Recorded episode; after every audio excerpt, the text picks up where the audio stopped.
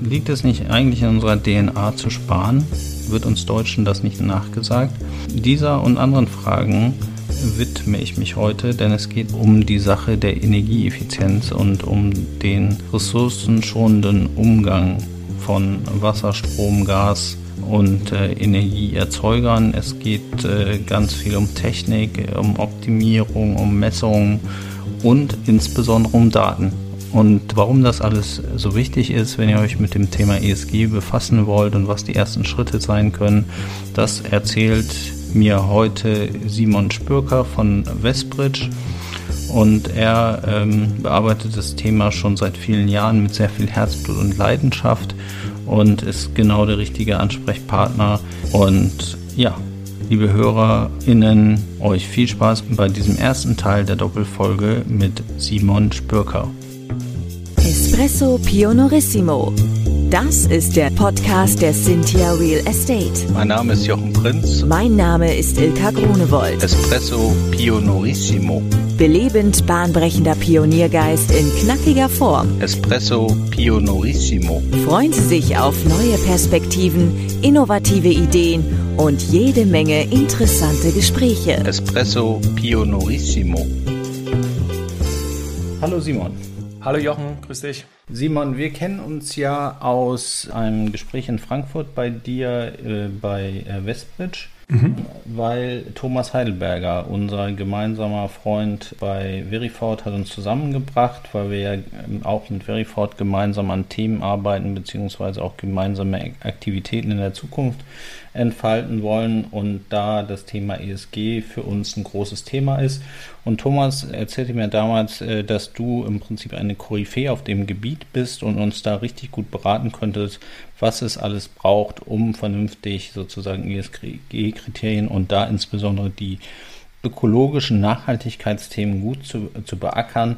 Ähm, so, und das habe ich dann auch festgestellt, als ich mit äh, Franzi und zwei KollegInnen von Verifort bei euch war äh, dass, dass wir, glaube ich, noch, noch tagelang weiter hätten erzählen können zu dem Thema und unsere Fragen alle vollumfänglich und gut von dir beantwortet worden sind. Magst du selber noch mal ein paar Worte zu dir und deinem Werdegang sagen?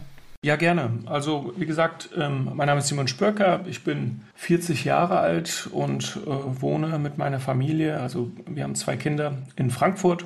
Ich bin vom Hause aus der Wirtschaftsingenieur und habe in Darmstadt studiert mit eher so einem Maschinenbau Hintergrund, also ein bisschen mehr technisch oder ingenieurbelastet. Ähm, ich bin einer der geschäftsführenden Gesellschafter bei der Westbridge Gruppe und verantworte bei uns einerseits das ganze Thema Sales, aber auch die Produktentwicklung. Das heißt also, was für Produkte unsere Kunden im aktuellen oder auch im zukünftigen Marktumfeld benötigen, wenn es um das Thema Nachhaltigkeit geht. Vielleicht noch ein, zwei Worte zu, zu Westbridge. Wir bei Westbridge, wir sind ähm, so der größte Nachhaltigkeitsberater auf jeden Fall in der Immobilienwirtschaft in Deutschland und einer der größten in Europa. Wir sind in 21 Ländern tätig und haben insgesamt äh, rund 170 Mitarbeiter an fünf Standorten. Ja, richtig cool. Also ein richtig, äh, richtig großer Laden, wie man sagen würde. Ja, und das meiste äh, im organischen Wachstum. Äh, wir haben irgendwann mal fusioniert äh, mit einem anderen Unternehmen aber es ist tatsächlich so, was wir merken in, in der Branche und auch allgemein zu dem Thema Nachhaltigkeit, ist es sehr gut, die Leute eigentlich selbst auszubilden, beziehungsweise selbst in die Projekte zu führen mit erfahrenen Kolleginnen und Kollegen. Und ähm, deshalb sind wir da recht stolz. Ich meine, das ganze Thema hat irgendwann für mich in der Selbstständigkeit 2011 begonnen. Und äh, jetzt hier mit 170 Leuten zusammenzuarbeiten an vielen coolen Themen und an vielen sehr, sehr schönen Immobilien, das darf man nicht vergessen, das ist schon äh, eine tolle Aufgabe. Heute wollen wir ja über ESG sprechen und über Nachhaltigkeit und insbesondere ökologische Nachhaltigkeit. Was ist denn so für dich, äh, so, warum ist das für dich so ein Herzensthema? Also aus dem Studium heraus war es so, äh, dass, dass ich tatsächlich mich immer so ein bisschen für Technik und für mm, ja, eine, eine, gewisse Form von Automation interessiert habe und habe erstmal versucht, im Automotive-Umfeld mich mit Steuergeräten auseinanderzusetzen. Das habe ich zum Glück nicht weitergemacht, sonst hätte ich vielleicht jetzt irgendwelche rechtlichen Probleme. Und bin dann 2008 äh, bin ich zu dem Thema Energieeffizienz gestoßen durch einen ähm, guten Freund von mir und mittlerweile Mitgeschäftsführer, dem Rüdiger Salzmann. Und ähm, wir haben uns damals mit energieintensiven Gebäuden auseinandergesetzt, ähm, vornehmlich mit Krankenhäusern, mhm. ähm, wo ja sehr, sehr viel Energie auf einer relativ kleinen Fläche verbraucht wird. Und ähm, daher waren uns damals schon so die wesentlichen Energieeffizienzmaßnahmen bekannt, sowas wie Eigenerzeugungsanlagen, Dämmung, energetische Sanierung, Contracting, äh, Smart Metering. Äh, das sind ja alles so die Schlagworte, die jetzt ganz, ganz modern sind.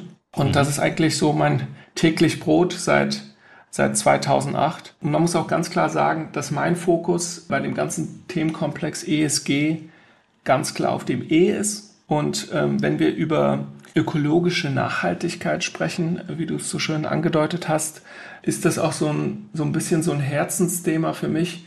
Natürlich einerseits aus der Sicht, dass wir die ökologische Nachhaltigkeit innerhalb unserer Gesellschaft fördern. Das heißt also, dass wir grüner werden, in Anführungsstrichen. Was für mich aber auch ein besonderes Thema in dem Zusammenhang ist, und zwar wir sprechen ja hier über Energieeffizienz, das heißt den effizienten Betrieb von Gebäuden, aber auch von Maschinen. Und es fördert natürlich auch die Wettbewerbsfähigkeit in unserer Wirtschaft und somit auch unsere offene, freie Gesellschaft, in der wir leben. Kann das, ich, jetzt habe ich äh, irgendwie gestern gelesen, IWF stuft uns irgendwie auf den letzten Rang, so was die wirtschaftliche Entwicklungsstufe, also, es ist auf jeden Fall ganz dramatisch, sieht das in Deutschland aus. Könnte das ein Gamechanger sein, wenn man sich sozusagen hm, wieder stärker auf solche ökologischen Nachhaltigkeitsaspekte äh, besinnt? Ich glaube, was ja, um die Frage direkt zu beantworten, ich denke, das ist ein Weg daraus.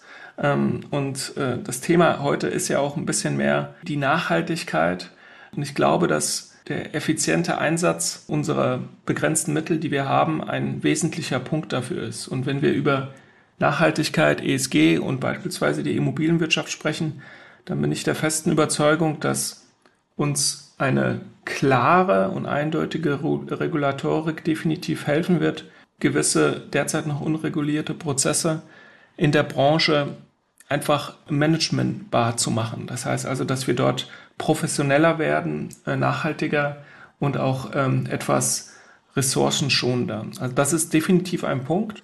Ähm, mein Blick auf, die, auf das Thema ist halt diese, diese, diese Wettbewerbsfähigkeit und diese freie und offene Gesellschaft, von der wir sprechen, ähm, ist deshalb für mich so wichtig, weil ich glaube, dass wir durch diesen Ansatz des nachhaltigen Wirtschaftens äh, uns einfach äh, davon lösen, irgendwelche wohlwollenden Verbote, Quoten und Umverteilungen in unser Land zu bekommen. Und das ist aktuell so ein Thema aus der Politik, wo ich jetzt nicht so der größte Fan bin, sondern ich glaube, dass wir da eher, wenn wir klare Ziele definieren würden, wirklich klare, greifbare Ziele, wir da auch sehr, sehr schnell agieren könnten. Auch aus der Branche heraus, ja. Ganz klar, wenn gewisse Zielwerte feststehen würden und diese wirklich bis auf die letzte Kommastelle durchdekliniert sind, dann würden die Leute auch anfangen zu handeln. Und deshalb ähm, dieser, dieser letzte Platz, den du angesprochen hast, ich glaube, da liefert die Nachhaltigkeit ja auch in ihrer Dreifaltigkeit, also mhm. nicht nur Ökologie, Ökonomie, sondern auch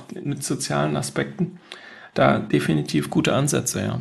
Okay, aber eigentlich müsste das ja in unserer DNA so ein bisschen auch liegen, weil Sparen ist ja schon was, wo man sagen könnte, also wenn ich jetzt so auf meine Eltern zurückblicke, dann haben die immer eine ganze Menge gespart, waren auch äh, irgendwie sehr effizient sozusagen mit ihrem Haushaltsvermögen unterwegs und haben jetzt nicht so auf den, auf den Putz mhm. gehauen damit, so. Äh, und jetzt würde es ja darum gehen, letzten Endes zu gucken, aber das wirst du mir wahrscheinlich gleich auch noch bestätigen, worum es denn genau geht bei, bei der ökologischen Nachhaltigkeit. Aber ich verstehe das natürlich schon so, dass ich eben Ressourcen, Strom, Energie spare und gucke, welche Maßnahmen ich dafür einsetzen muss, um das auch tun zu können. Absolut richtig. Ähm, wie du ja sicherlich weißt, hatten wir, ich nenne es jetzt mal eine Sonderkonjunktur in den letzten 10, 12 Jahren, insbesondere durch die sehr, sehr lockere Zinspolitik der EZB ja. und die uns alle so ein bisschen in so ein äh, wie soll ich sagen, in einen kleinen Dornröschenschlaf versetzt hat. Und die Branche konnte, ohne wirklich die Gebäude zu managen ähm, und sich mit den Gebäuden auseinanderzusetzen, ähm, sehr, sehr gut leben. Und ich glaube, das ist in den, diese, dieser effiziente Einsatz der Ressourcen, von denen du gerade gesprochen hast, oder das, das Wirtschaften, das nachhaltige Wirtschaften ist so ein bisschen verloren gegangen. Also ähm, du meinst, man konnte sich das leisten, sozusagen ein bisschen mehr für den Strom äh, zu bezahlen, weil das Gas ja im Prinzip umsonst war. Also nicht ganz, aber es hat halt nicht so viel gekostet wie heute. Unter anderem, das, das, ist, ein, das ist der nächste, die nächste Schockwelle, die uns erreicht hat. Also das ganze Thema der Energiekosten. Aber es war tatsächlich so, man musste sich nicht drum kümmern, um eine Immobilie zu vermarkten oder weiter zu verkaufen oder ganze Portfolios weiter zu verkaufen. Das war einfach nicht erforderlich. Man konnte auch problemlos Immobilien entwickeln mit dem Ziel, diese auch äh, schon vor der Bauphase zu veräußern beziehungsweise zu vermieten und dann veräußern zu können. Und das, das war halt ein Marktumfeld, wo man jetzt nicht wirklich auf die Details geachtet hat. Und das ist jetzt anders. Die Branche muss sich deutlich detaillierter mit den Liegenschaften auseinandersetzen und da liefert die Regulatorik rund um das Thema Nachhaltigkeit sehr, sehr gute Ansätze. Und ähm, ja, und wenn wir dann jetzt noch sozusagen mit der, mit der Keule der deutlich gestiegenen Energiekosten um die Ecke kommen, dann haben wir da einen weiteren Anreizfaktor, um die Immobilien tatsächlich richtig zu betreiben. Ja. Okay, jetzt stelle ich mir vor, wir sind ungefähr da, wo wir vor 18 Monaten waren. Uns fällt ein, dass ESG ja ein schickes Thema ist so und dass man äh, sowohl gesellschaftlich was erreichen könnte, indem man einfach die Immobilien effizienter aufstellt und äh, aber natürlich auch auch äh, ideologisch da im Prinzip was tut. Also es ist eigentlich ein Plus-Plus-Plus-Thema, bei, bei dem alle nur gewinnen können.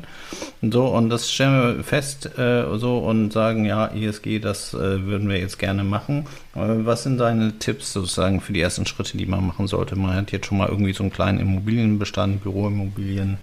So, was muss man machen, um jetzt sozusagen äh, zumindest das ökologische E oder das nachhaltige E so auf den auf die ersten äh, Meter zu bringen und wie sollte man am besten vorgehen? Da haben wir einen relativ klaren Blick drauf, oder beziehungsweise ich auch einen relativ klaren Blick drauf, wie man sich dort äh, dem Thema nähern sollte. Und zwar ist es so, dass man nicht einfach irgendwie in puren Aktionismus verfallen sollte und sofort mit irgendwelchen Sanierungsmaßnahmen beginnen sollte, sondern der erste und wichtigste Punkt ist, ist, dass man eine Datenbasis schafft innerhalb der Liegenschaften, die es einen ermöglicht, ähm, dort auf Basis der Daten Entscheidungen zu treffen. Und da spricht man von diesen ominösen Environmental-Kennzahlen. Und da sprechen wir in der Regel von äh, ganz klaren und ähm, schon vordefinierten Intensitäten innerhalb der Liegenschaften, also Energieintensität, CO2-Intensität, Wasser- und Abfallintensität pro Quadratmeter. Mhm. Und wenn man diese Kennzahlen im, in einem ersten Schritt gesammelt und erfasst hat, dann fängt man an mit der Auswertung. Gut, das ist ja, das ist ja schon, äh, also das, was du sagst, hört sich alles toll und einfach an, aber jetzt äh, kann ich ja einfach mal ein bisschen aus der Erfahrung berichten. Jetzt gucke ich mir meine, meine Abrechnung an so und da weiß ich irgendwie, wenn ich Glück habe, oder ich gucke meine Software rein und dann habe ich in meiner Property Management Software drin stehen, wie teuer das war mhm. so den, den Strom einzukaufen oder das Gas einzukaufen, aber ich weiß immer noch nicht so genau, wo im Gebäude ich welchen Strom verbraucht habe, mit welchen Geschichten, also diese Daten, an diese Datenbasis ranzukommen. Das finde ich jetzt schon, mhm. ja, also mittelschwer. So, teilweise habe ich auch nicht genug mhm. Zähler im Objekt auf alle Mietflächen runtergebrochen, sondern nur einen gesamten Zähler, weil ich ja nur einen Mieter drin habe. So, wie komme ich denn überhaupt an diese Datenbasis ran? Also, das ist ein absolut fairer Punkt, absolut valide. Und das ist sozusagen die erste Erkenntnis, die man hat. Man weiß, welche Daten man nicht hat. Ja. Und zwar. Äh, auch das weiß man auch ganz schnell. ja, das weiß man wirklich relativ schnell.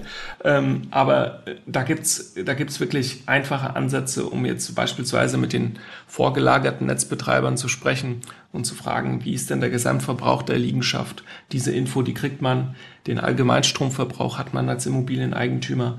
Und da weiß man relativ schnell, was eigentlich so der, der Stromverbrauch für die gesamte Immobilie und der Mieterbereich ist. Also diese, diese Unterteilung bekommt man.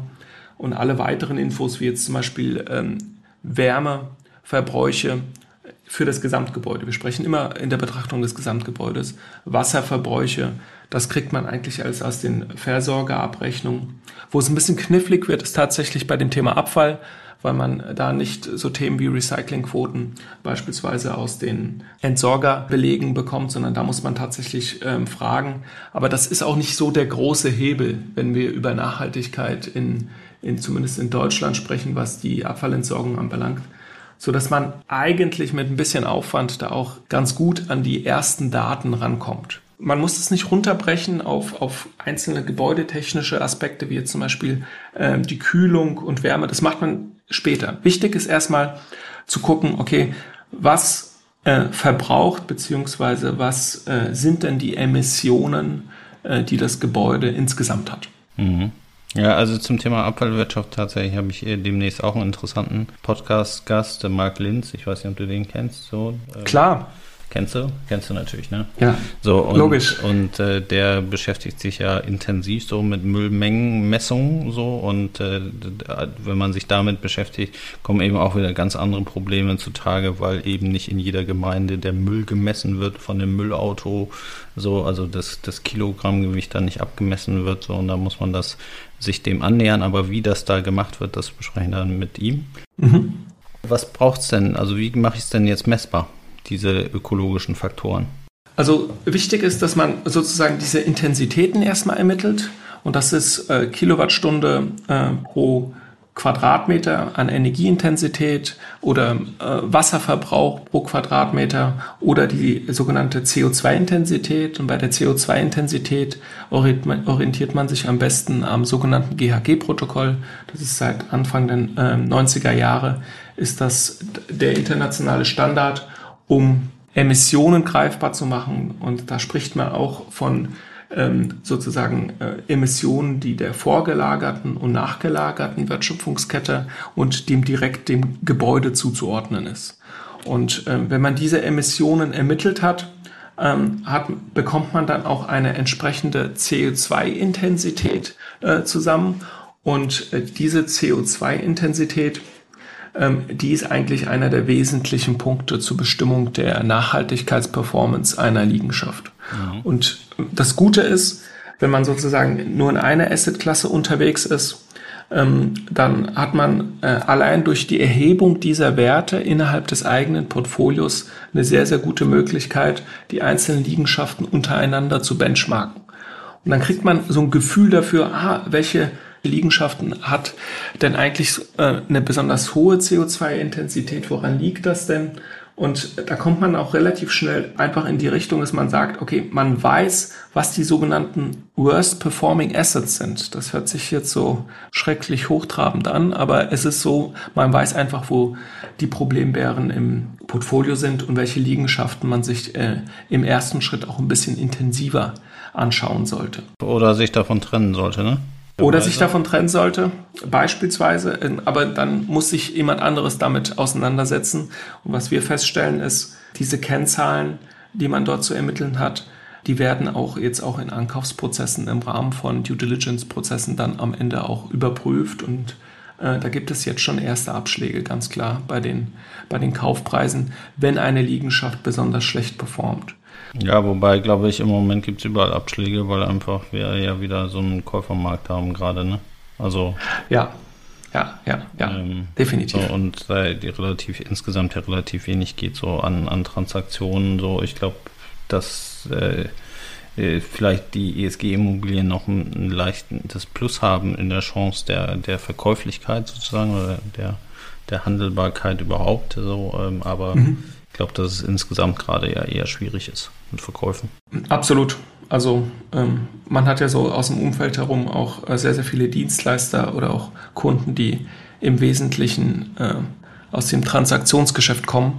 Und ähm, da merken wir einen deutlichen Abfall an äh, Aufträgen und auch an Auftragsvolumen, sagen wir es mal so. Ja, wenn du von, wenn du von Emissionen sprichst, äh, mhm.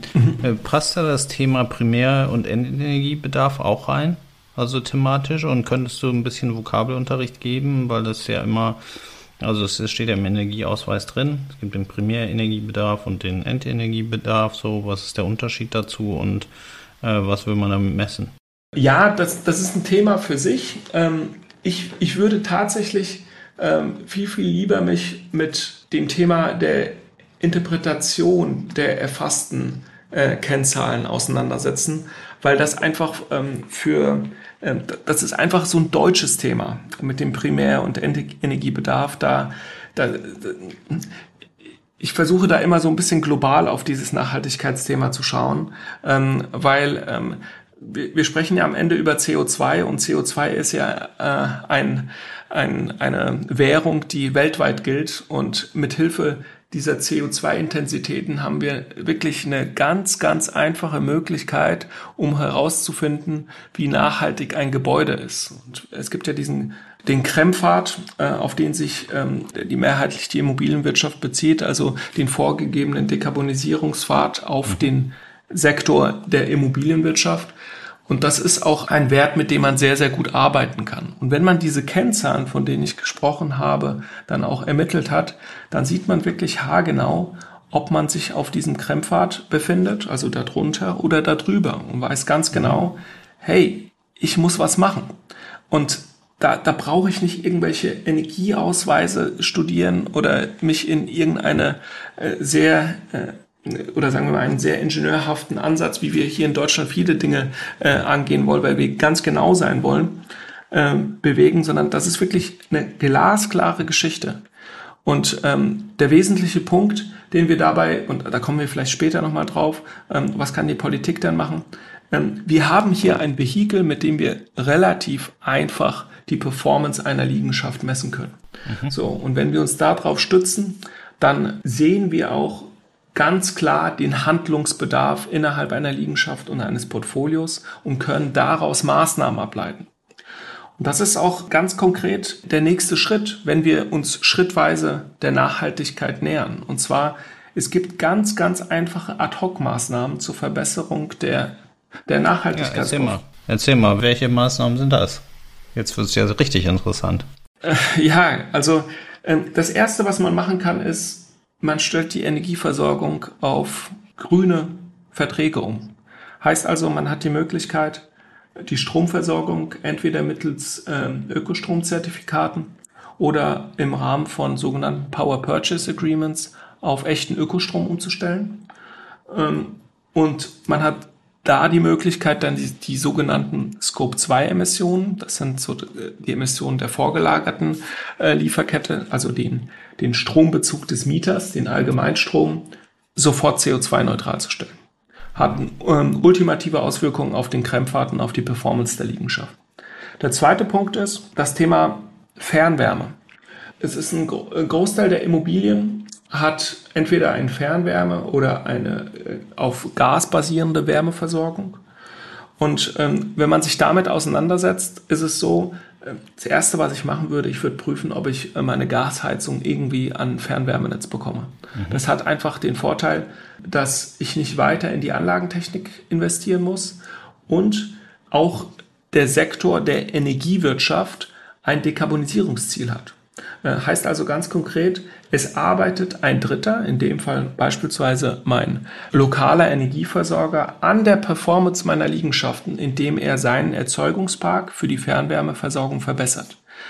Und es ist auch von der Bundesregierung so gewollt, dass sozusagen insbesondere die Fernwärme in Stadtlagen äh, ganz klar das Heizmedium Nummer eins wird. Ja, Weil, aber jetzt, ähm, hatte ich, jetzt war ich neulich auf dem Podium in Leipzig so, und äh, mhm. da hatte ich einen Vertreter der Stadtwerke Leipzig am Start und der erzählte auch, wir äh, haben sozusagen als erstes Ziel sozusagen die, den Ausbau des Fernwärmenetzes in Leipzig äh, auf, mhm. dem, auf dem Zettel so und wollen das alle, alle machen so und auf die Frage hin, fließt denn da grüne Fernwärme durch die Rohre durch, sagte er zu 0 Prozent.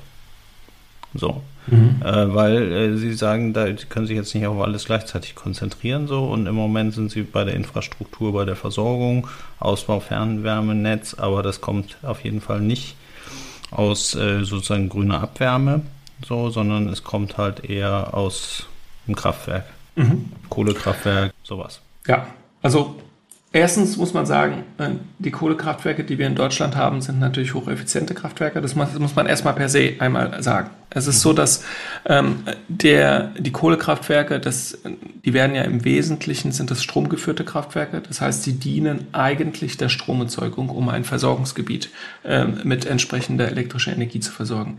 Heißt also, dass ähm, die daraus entstehende Abwärme aus volkswirtschaftlicher Sicht wie auch aus globaler Sicht einfach da ist, weil wir derzeit kein anderes Medium zum, zum Beispiel in Deutschland nutzen dürfen ähm, oder auch können, wenn wir auf Gas schauen. Ähm, das heißt also, diese Abwärme ist sowieso da.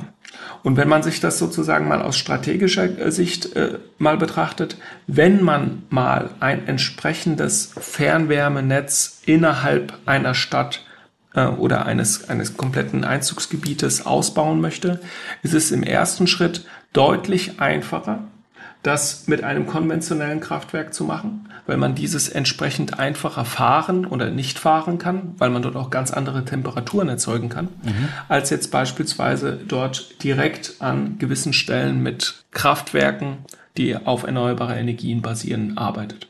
Was im Umkehrschluss aber sozusagen das Ergebnis ist, wenn das Fernwärmenetz mal in, der, in, in, in seiner Gänze steht, dann hat man auch natürlich ganz andere Möglichkeiten bei einer entsprechenden Abnahmemenge punktuell das Netz dann immer weiter mit Abwärme beziehungsweise mit Wärme aus erneuerbaren Energien zu versorgen.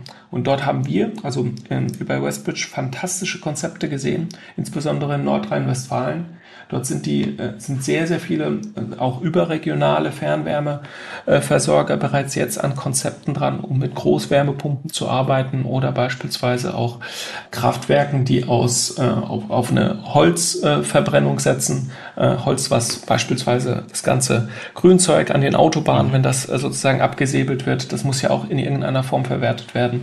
Aber auch aus Anlagen, die Müll verbrennen, das muss man auch klar sagen. Derzeit ist sozusagen sagen, ist Abwärme aus der Müllverbrennung ein CO2-neutrales Produkt, wenn man sich mit der Wärmeversorgung auseinandersetzt. Ähm, dementsprechend entstehen da schöne Konzepte und ich glaube auch, dass die Stadtwerke Leipzig da bereits was in der Schublade haben. Nur ja, das äh, wird halt ein bisschen dauern. Und wir sprechen ja hier ähnlich wie in der Immobilienwirtschaft nicht über eine kurzfrist, kurzfristige Investition, sondern eigentlich über mittel- bis langfristige Investitionen. Und so agieren nun mal Energieversorger. Aber die haben die gleiche Agenda wie wir. Die haben Ziele bis 2030 und bis 2045. Genau. Und letzten Endes muss ich auch irgendwo anfangen. Ne, also ich kann ja nicht immer sagen, ich warte ja. auf den anderen, so, der so erstmal irgendwas liefern muss, bis ich dann mal anfangen kann zu arbeiten, weil sonst hören ja alle auf und warten immer auf den anderen. Und dann bewegt sich ja nichts. Aber kannst du mal so aus Effizienzgründen sagen, was denn der Unterschied ist zwischen so einer Großwärmepumpe zu äh, du, ich, alle, äh, die wir kennen, bauen sich eine eigene Wärmepumpe in ihr Haus ein. Warum ist das besser, so eine große Wärmepumpe zu nutzen oder Fernwärme die Gruppenlösungen zu beziehen zur Einzellösung. Mhm. Bin ich dann nicht individueller, wenn ich sage, ich habe meine eigene Wärmepumpe, kann ich die auf die Temperatur hoch und runter stellen und so, wie ich da, dazu Lust habe? So, Geht mir da nicht Individualität verloren? Ja, also man muss sich das so vorstellen, nicht jede einzelne Immobilie ist dazu geeignet, äh, mit einer Wärmepumpe beheizt zu werden schon eher mit einem hybriden System, das heißt beispielsweise eine Wärmepumpe und eine Fernwärmeversorgung oder eine Gashybridheizung. Ähm, das ist durchaus möglich, aber sehr, sehr teuer in der, äh, in der Anschaffung. Und ähm, der wesentliche Vorteil ist bei so einer Großwärmepumpe ist, äh, dass dann tatsächlich auch Gebäude, die vorher beispielsweise eine Gas- oder eine Ölheizung haben, dann relativ einfach über ein entsprechendes äh, Tauschmedium dann an eine Wärmeversorgung angeschlossen werden können und das Sekundärnetz innerhalb des Gebäudes nicht verändert werden muss. Das ist aus meiner Sicht einer der ganz, ganz wesentlichen Vorteile, weil man dann ähm, tatsächlich nicht vor den großen Investitionen der Heiztechnik innerhalb des Gebäudes steht, sondern man kann sich auf den vorgelagerten Wärmeversorger verlassen man kriegt ein Heizmedium in einer bestimmten Temperatur. Das ist dann aber auch aus einer hybriden Versorgung meist. Mhm. Das heißt halt, man hat eine Großwärmepumpe und beispielsweise einen Gaskessel in einem etwas größeren Format. Und ähm, man muss sozusagen im Haus nicht so viel verändern. Und deshalb ist das, ist das in gewachsenen Wohn-, aber auch in Gewerbegebieten ein sehr, sehr guter Weg, um sich dem Thema zu nähern. Ist es auch effizienter? Also ich würde ja sagen, wahrscheinlich brauchst du für so eine große Wärmepumpe weniger Ressourceneinsatz als für zehn kleine. Also ich habe es nicht nachgerechnet, das muss man ganz klar sagen. Deshalb ähm, ist es so, dass das diese Antwort ist bei mir leider nur eine Bauchgefühlantwort. Und meine Antwort wäre an der Stelle nein, es ist nicht effizienter. Aber man muss das sozusagen von der Seite her betrachten, wenn ich nicht in eine neue Wärmepumpe investieren muss, habe ich die Möglichkeit beispielsweise in andere Sachen zu investieren. Mhm. Und wir verfügen ja leider nicht alle oder vielleicht auch zum Glück alle nicht über unbegrenzte Geldmittel und haben dann sozusagen durch solche Konzepte dann in der Gesamtbetrachtung ein, ein besseres Ergebnis in, auf, einer, auf einer Liegenschaftsebene. Ja.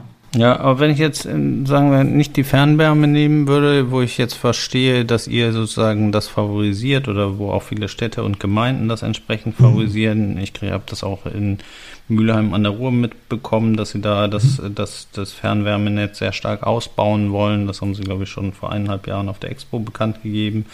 Ähm, äh, wenn ich jetzt mal zum Beispiel an Blockheizkraftwerke, die mit Erdwärme funktionieren, mit Erdsonden, ne? Man muss ja mhm. schon einigermaßen tief bohren, um da an die, an die Wärmeschichten ranzukommen. So, und das kannst du natürlich auch wieder selber machen, individuell an deinem Haus, an deiner Wohnung, an deinem Mehrfamilienhaus. Aber wäre sowas nicht sozusagen eher eine Gruppenlösung, weil in den Boden reinzubohren ist ja auch aufwendig so und äh, kann ja auch je nachdem. Nicht überall möglich. Nicht überall möglich so und vielleicht hat eine Stadt und eine Gemeinde einfach eine äh, ein Standort, wo es einfach besser geeignet ist, dann Erdwärme zu gewinnen, die dann entsprechend verteilt wird und dann möglicherweise in, in Aufbereit, also die dann einfach eine, eine gute Vorlauftemperatur schon mitbringt, die vielleicht mhm. dann nochmal angepasst werden kann in den Haushalten. Absolut, absolut. Es ist, es ist halt so, dass das äh, insbesondere solche äh, Geothermie-Geschichten sehr, sehr stark abhängig sind von dem Umfeld, in dem man sich gerade befindet. Und das sind natürlich Lösungen, die sehr, sehr stark von dem Standort abhängig sind und ähm, auch natürlich in, an, an gewissen Orten einfach funktionieren, irgendwo halt nicht. Also das, das muss man ganz klar sagen. Aber wenn man jetzt in ein gewachsenes ähm, Stadtgebiet geht und dort versucht, etwas zu machen, dann sind eigentlich so die gerade von mir skizzierten Ansätze, die, die in den meisten Fällen auch funktionieren. Ja. Okay, dann, also vielleicht um das abzurunden, was heißt von Biogas oder von Wasserstoff? Wasserstoff wird ja auch, glaube ich, immer, immer so ein bisschen als Ersatz für Gas äh, diskutiert und die ganzen Gasthermen, da wird ja schon immer darauf äh, geachtet, dass die auch irgendwann mal wasserstofffähig sind, aber ich habe jetzt äh, bisher gelesen, dass es da erste Ansätze gibt und auch schon äh, Flugzeuge mit Wasserstoff betrieben werden und auch Autos mit Wasserstoff betrieben werden können. Aber habe bisher verstanden, dass, der, dass die Wasserstoffproduktion äh, weit hinten anhängt und gar nicht den Bedarf decken könnte, den man bräuchte, um jetzt alle Häuser mit Wasserstoff zu versorgen. Kannst du da also als Techniker nochmal ein bisschen drauf gucken? Absolut, das ist der wesentliche Punkt. Natürlich wäre es super, wenn wir auf wasserstoffbasierte Wärmeversorgung hätten. Mir ist derzeit keine Technik bekannt, wo wir ansatzweise nur Wasserstoff in einem, ähm, sagen wir mal, in einem Energiezustand zur Verfügung gestellt bekommen, was eine Versorgung innerhalb ähm, eines Gasnetzes einer Stadt in, darstellen kann. Also dieser, dieser Brennstoff, den wir da als Wasserstoff haben, ist an der Stelle einfach viel zu wertvoll, um den einfach nur für Heizprozesse zu nutzen. Ich glaube vielmehr, dass das ganze Thema der Wasserstoffnutzung äh, viel mehr in Deutschland zumindest äh, in der Industrie stattfinden wird, mhm. ähm, wenn wir über wirklich Großanlagen sprechen. Aber Wasserstoff zu verbrennen, um damit sozusagen warm Wasser zu bekommen innerhalb der Haushalte, kann ich mir beim besten Willen nicht vorstellen. Ähm, wenn wir über Biomethan sprechen, äh, als Beispiel, also Biogas, Biomethan, dann muss man sich überlegen, woher das Biomethan kommt. Das sind teilweise sind das Nahrungsmittel, die dort vergehrt werden, als Beispiel. Mhm. Ähm, und am Ende, wenn man das Biomethan verbrennt, sind die zwei Emissionen zwar nicht so hoch wie jetzt beispielsweise beim herkömmlichen Erdgas, aber dennoch entstehen CO2-Emissionen.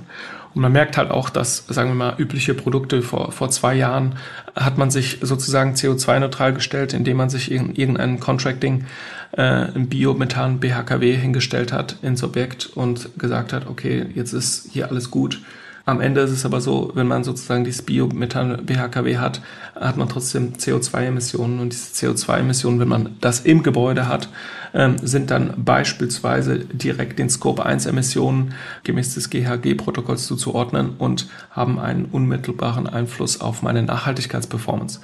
Heißt also, das, das ist keine Lösung, die wir derzeit in unserem Verständnis der Nachhaltigkeit als als ein Konzept sehen, was jetzt irgendwie weiterverfolgt werden sollte.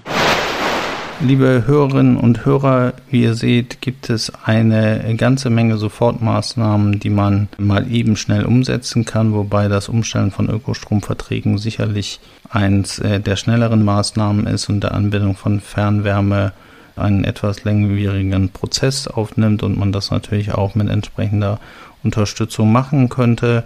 Was es noch alles für Tipps von Simon dazu gibt, das erfahrt ihr in zwei Wochen in der Fortsetzung dieser Doppelfolge. Und insofern sage ich für heute vielen Dank Simon und unsere Hörerinnen und Hörer. Bis ganz bald. Wie hat es Ihnen gefallen? Haben Sie Fragen, Kritik oder Anregungen zu unserem Podcast? Dann freuen wir uns auf Ihr Feedback. Schicken Sie uns einfach eine E-Mail an podcast@ cynthia.de. Espresso Pionorissimo. Weitere Infos finden Sie entweder in unseren Show Notes oder auf www.cynthia.de slash podcast. Bis bald!